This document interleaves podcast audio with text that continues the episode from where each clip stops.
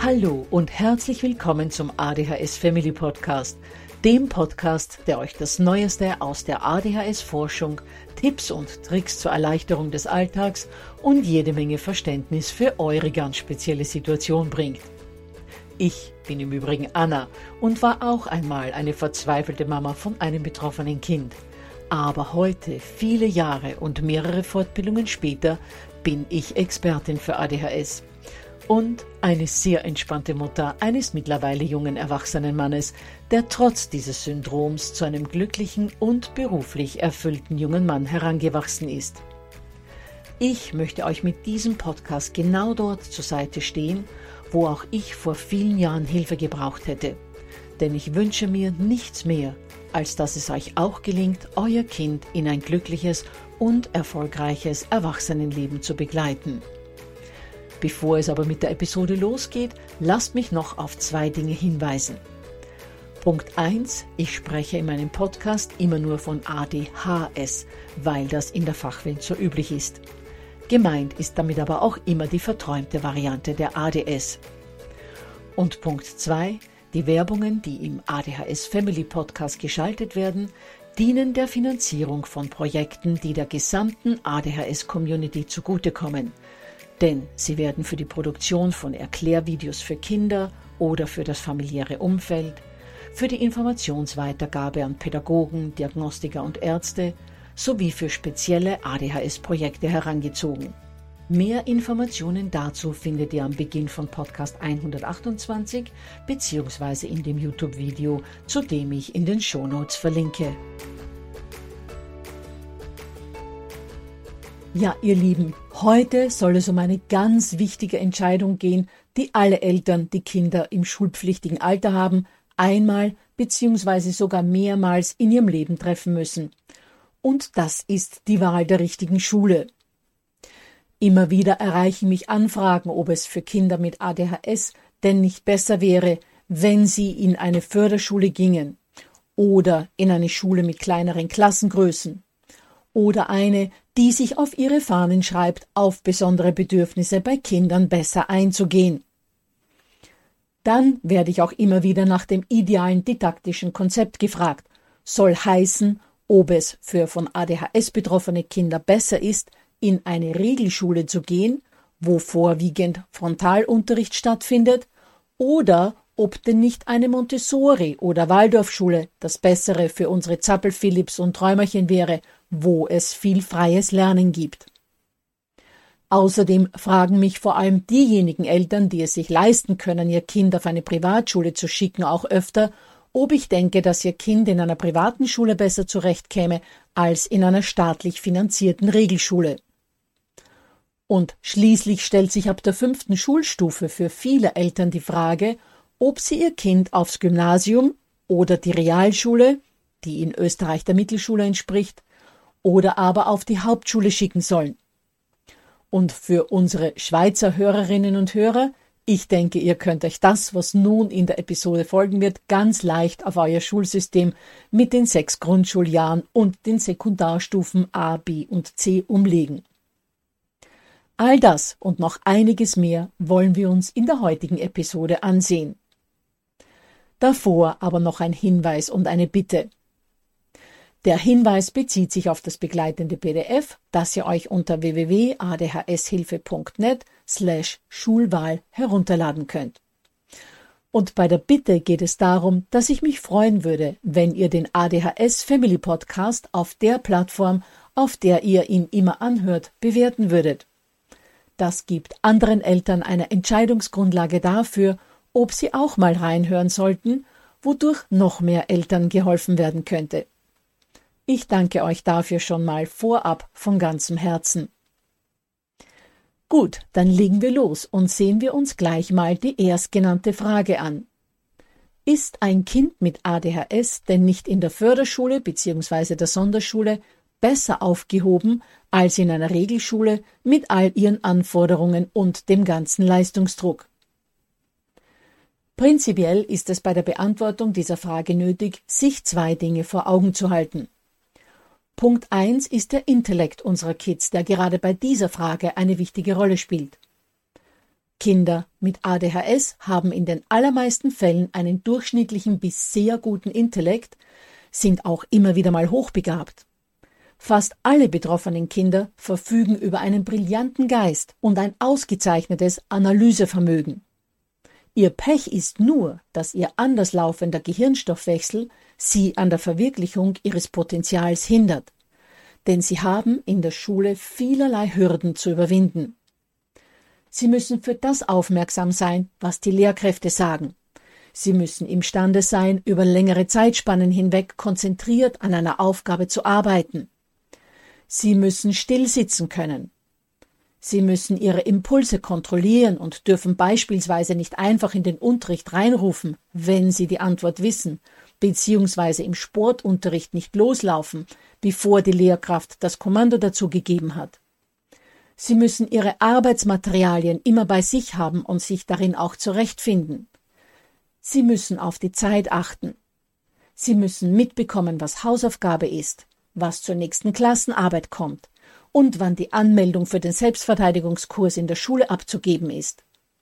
Sie müssen mitkriegen bzw. sich merken, wo der neue Werkraum ist. Sie müssen sich daran erinnern, dass Sie, wenn in der nächsten Stunde Unterricht im Musiksaal ist, Ihre Musiksachen aus dem Fach dorthin mitnehmen. Sie müssen in einer lauten, Sie mit Reizen erschlagenden Umgebung zurechtkommen. Sie müssen sozial angemessen mit Ihren Klassenkameraden und der Lehrkraft umgehen etc. etc. Ihr seht also, was auf ein Kind im schulischen Kontext alles zukommt und was es da alles bewältigen muss. Und so, wie ihr eure kleinen Chaosprinzessinnen und Prinzen kennt, wird euch klar sein, dass eure Kids bei vielen von dem, was ich jetzt gerade aufgezählt habe, und auch bei all dem, was ich hier noch gar nicht erwähnt habe, Schwierigkeiten haben und ihnen das Bewältigen dieser Herausforderungen enorm viel Kraft und Substanz kostet. Das heißt, es geht bei der Schulwahl zunächst schon mal gar nicht ausschließlich um den Intellekt eures Kindes, sondern auch um all die anderen genannten Fähigkeiten, auf die ich gleich nochmal zurückkomme. Aber lasst mich zuerst noch abschließend etwas zum Intellekt sagen. Wenn ihr tatsächlich ein Kind habt, das intellektuell weit unter dem Durchschnitt liegt, dann kann und wird eine Förderschule die bessere Wahl für euer Kind sein. Was ich euch in puncto Intellekt aber unbedingt mitgeben möchte, ist, dass ihr euch nicht auf irgendwelche Intelligenztests verlasst, die wahrscheinlich den wahren Intellekt eures Kindes gar nicht erfassen können, sondern dass ihr als Mama oder Papa euer Kind gut beobachtet, es mit Gleichaltrigen vergleicht und daraus eure eigenen Schlüsse zieht. Intelligenztests haben gerade bei ADHS-Lern oft nur sehr wenig zu sagen, da diese Tests erstens meist nur einmal durchgeführt werden und dieses einmalige Ergebnis dann für immer festgenagelt dasteht. Solche Tests müssten aber mehrmals über eine gewisse Zeitspanne hinweg gemacht werden, um so einen validen Durchschnitt zu errechnen. Da von ADHS Betroffene zweitens in der Regel andere Wege zur Lösung von Aufgaben benutzen und daher die Fragestellungen derartiger Tests für ihre Denkweise gar nicht passen. Da es drittens immer wieder Kinder gibt, die sich nicht in ihren Kopf gucken lassen wollen und daher oftmals auch absichtlich unsinnige Antworten geben, sozusagen als Protest. Da euer Kind viertens einen schlechten Tag haben kann, was bei einem ADHSler bedeutet, dass seine Leistungen nicht nur minimal schlechter, sondern viel, viel schlechter als sonst sein könnten. Und so weiter und so fort. Lasst also nicht einen einzigen Intelligenztest über die schulische Laufbahn eures Kindes entscheiden, sondern trefft die Entscheidung aus euren eigenen Beobachtungen sowie eurem Verständnis und eurem Bauchgefühl für euer Kind heraus. So, nun aber zurück zu all den Anforderungen, die unsere Kids trotz hohen Intellekts nur sehr schwer erfüllen können, da vieles von den zuvor genannten Dingen nichts mit Intelligenz an sich zu tun hat, sondern mit Dingen wie einer fehlenden Aufmerksamkeitssteuerung, einer verlangsamten Arbeitsgeschwindigkeit, einer ADHS-typischen Impulsivität etc. etc.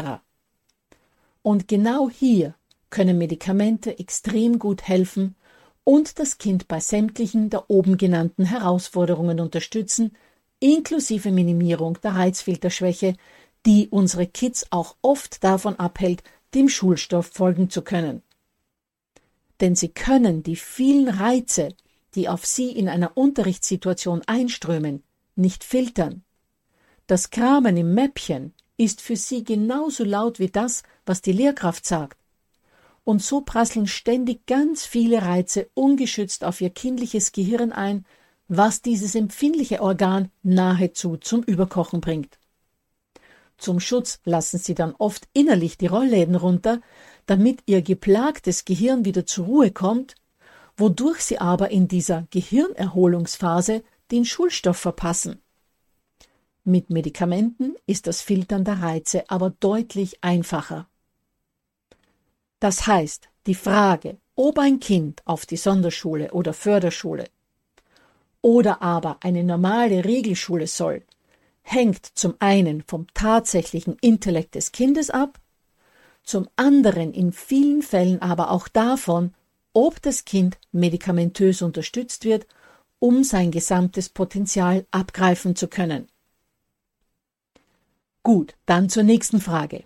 Und das ist die des didaktischen Konzepts, also die Entscheidung, ob sich ein Kind mit ADHS auf einer Regelschule mit ihrem vorwiegenden Frontalunterricht oder eher in Konzepten wie Montessori oder Waldorf mit sehr vielen freiem Lernen wohler fühlt. Nun, diese Frage ist relativ schwierig zu beantworten, denn beide Ansätze haben ihre Berechtigung und ihre Vor- und Nachteile für betroffene Kinder. Sehen wir uns mal die Vorteile alternativer Schulen, also Konzepten wie Montessori oder Waldorf an. In vielen dieser Schulen können die Kinder relativ frei wählen, womit sie sich beschäftigen und können somit ihre Talente fördern und verwirklichen.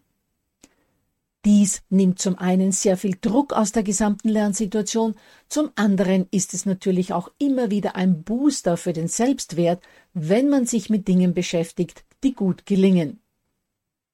Außerdem ist das Personal in diesen Schulen in der Regel eher bereit, auf besondere Bedürfnisse der Kinder einzugehen, nicht zuletzt auch deshalb, weil es sich bei diesen Schulen öfter mal um private Schulen handelt und man hier auch als wirtschaftliches Unternehmen eher in der Pflicht ist, dem nachzukommen, was dem schulischen Leitbild zu entnehmen ist, nämlich dass Diversität und Bedürfnisorientiertheit in der Schule an erster Stelle stehen womit auch schon ein Teil der Frage zur Entscheidung zwischen einer Privatschule und einer öffentlichen Schule beantwortet wäre.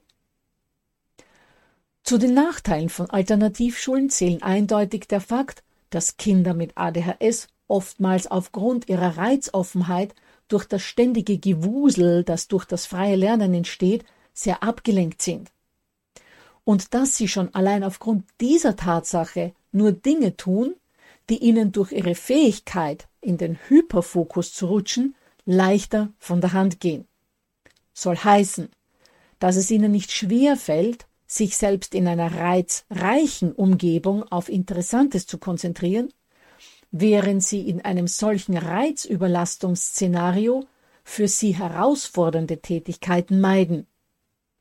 Und wenn diese Schulen kein Öffentlichkeitsrecht haben, müssen Kinder je nach Land bzw. Bundesland bzw. auch Schulstufe oft am Ende des Jahres eine umfassende Prüfung darüber ablegen, ob der staatlich vorgegebene Lehrplan erfüllt worden ist.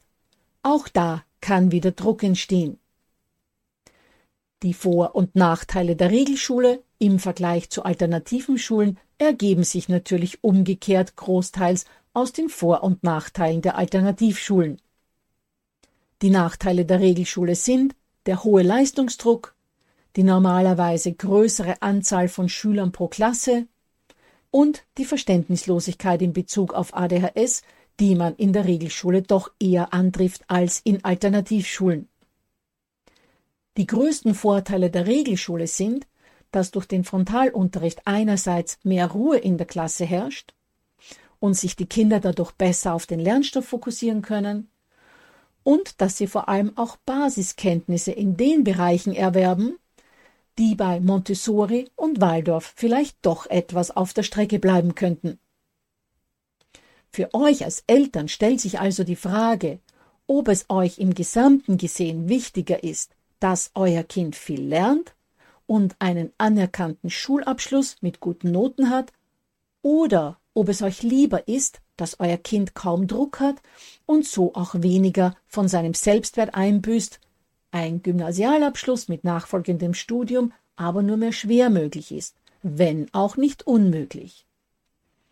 Und ich meine das jetzt nicht wirklich wertend, denn ich gehöre zu den Müttern, denen schulische Leistungen zu Beginn ihrer Mama-Karriere über alles gegangen sind, die dann aber, als unser Zweitgeborener 14 war, erkannt hat, dass es tausendmal wichtigere Dinge im Leben gibt als gute Zeugnisse und Schulabschlüsse und die dann hier eine Kehrtwende gemacht hat. Wer dazu genaueres wissen möchte, der kann sich Podcast 56 anhören, wo ich sehr ausführlich über Überlegungen dazu berichte. Ja, und wie eingangs schon gesagt, muss nach Abschluss der Grundschule ja eine weiterführende Schule besucht werden und besonders hier kommen viele Eltern bei der richtigen Wahl ins Straucheln.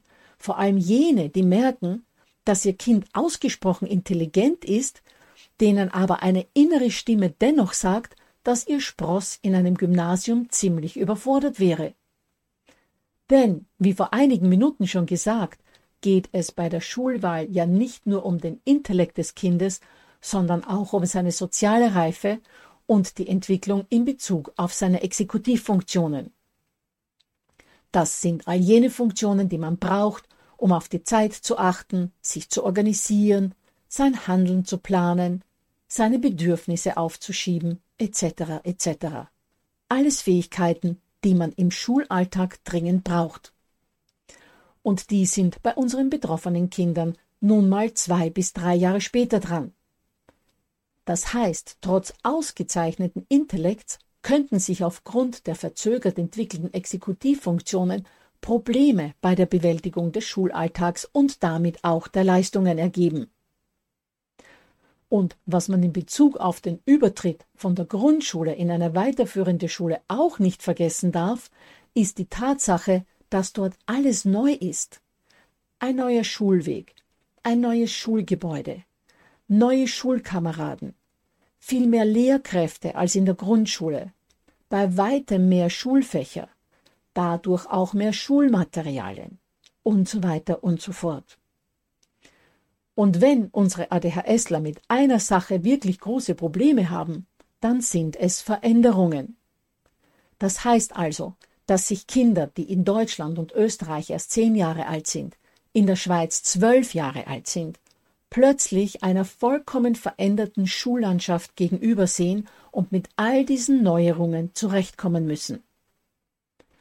Kombiniert mit ihren meist schlecht entwickelten Exekutivfunktionen kann das eine riesengroße Herausforderung bedeuten, die schlussendlich darin münden kann, dass das Kind schon in der ersten Klasse in Straucheln gerät und eventuell wiederholen muss und dann das Gefühl hat, es war wieder mal zu dumm und nur die anderen haben es geschafft. Das heißt, für all jene Eltern, die ihrem Kind zutrauen würden, dass es vom Intellekt her fürs Gymnasium durchaus geeignet wäre, die aber aufgrund des gesamten Rundherums und der vielen Veränderungen dennoch Bedenken haben, dass ihr Kind es bis zum Abitur schaffen würde, gibt es zwei denkbare Varianten. Variante 1.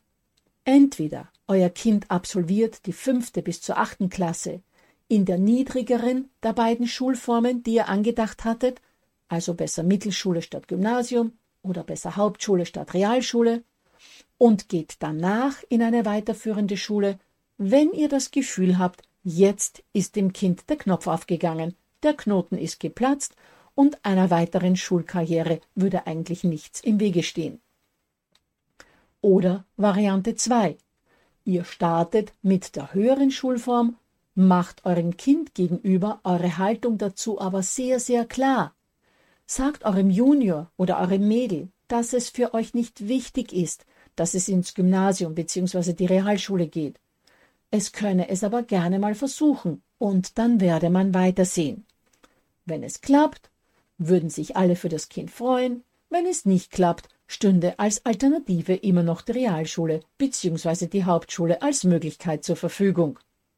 Es gäbe hier überhaupt keinen Stress.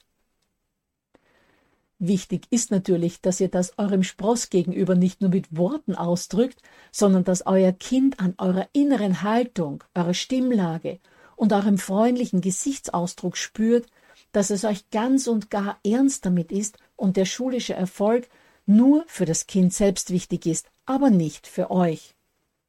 Es gehe nicht darum, dass ihr eure Wünsche verwirklicht, sondern dass das Kind einen annehmbaren Schulabschluss schafft mit nicht allzu viel Druck, es dabei aber sein Potenzial so gut wie möglich ausschöpft. Und dass die Kids hier selbst auch ein Mitspracherecht haben sollten, brauche ich, glaube ich, nicht unbedingt zu betonen. So, abschließend aber nun zum allerwichtigsten Faktor in Bezug auf die Schulwahl, und das ist vor allem in der Grundschule die Lehrkraft, die euer Kind einmal unterrichten wird. Denn die Klassenlehrerin oder der Klassenlehrer ist die Person, mit der euer Kind tagtäglich mehrere Stunden zusammen ist. Und wenn es sich dabei um eine wertschätzende Lehrperson handelt, die euer Kind klar, aber liebevoll anleitet, dann sind das didaktische Konzept bzw. die Klassengröße nicht nur sekundär, sondern spielen im Grunde genommen gar keine Rolle mehr. Denn eine Lehrkraft der euer Kind am Herzen liegt, wird euren Sonnenschein in enger Zusammenarbeit mit euch durch diese vier Schuljahre durchtragen. Ganz egal, ob an der Schule außen Montessori, Waldorf oder allgemeine Grundschule steht.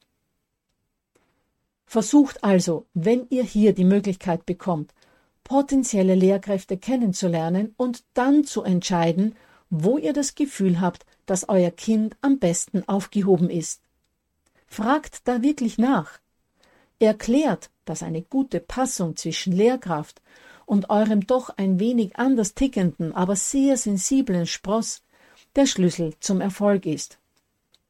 Dann sind auch Schulleitungen immer wieder mal bereit, ungewöhnliche Wege zu gehen und ein Kennenlernen der in Frage kommenden Lehrpersonen zu ermöglichen. Glaubt mir, das zahlt sich so sehr aus. Gut, ihr Lieben, dann hoffe ich, ihr konntet euch aus diesen Überlegungen für diese oft schwierige Entscheidung einiges für euch und euer Kind mitnehmen. Erinnere nochmal an das PDF, das ihr euch unter www.adhshilfe.net slash Schulwahl herunterladen könnt. Würde mich freuen, wenn ihr den Podcast mal bewertet und hoffe, dass ihr auch beim nächsten ADHS Family Podcast wieder mit dabei seid.